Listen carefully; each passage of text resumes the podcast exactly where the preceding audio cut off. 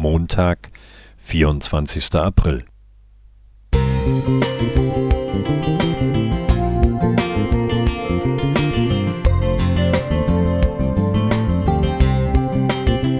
Ein kleiner Lichtblick für den Tag.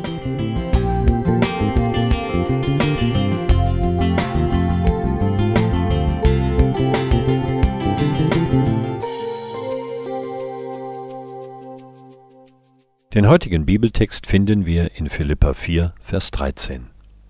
Ich vermag alles durch den, der mich mächtig macht. Oliver Budrogi posiert mit Sonnenbrille vor seiner Yamaha und einer Kapelle. Wenn er seine muskulösen, tätowierten Oberarme vor der Brust verschränkt, bilden sie den Schriftzug Jesus Christ is my strength. Jesus Christus ist meine Stärke aus dem Paulusbrief an die Philipper. Vor 30 Jahren hatte er auf seine eigene Stärke vertraut. Er war sein eigener Herr. Gott existierte nicht für ihn. Bodrogi ging keiner Schlägerei aus dem Weg, er suchte sie sogar. Längst hat der 52-Jährige der Gewalt abgeschworen, ist lamm fromm und setzt die Macht des Wortes ein, um in der Bikerszene selbst hartgesottenen Rockern das Evangelium zu predigen. Schaf im Wurfspelz, heißt seine Geschichte, die er als Gast auch in Kirchen weitergibt und die viele Gläubige in ungläubiges Staunen versetzt. Bodrogi, der in Weingarten bei Karlsruhe lebt, ist Gründer und Prediger der Motorradvereinigung Newborn Bikers. Als Kind war er immer der Kleinste und Schmächtigste, wurde von Gleichaltrigen gemobbt und war der Prügelknabe. Kirche und Glaube bedeuteten dem ehemaligen Ministranten nichts. Mit zehn Jahren schrieb er mit einem Edding drei Worte auf seinen Schrank. Ich will sterben.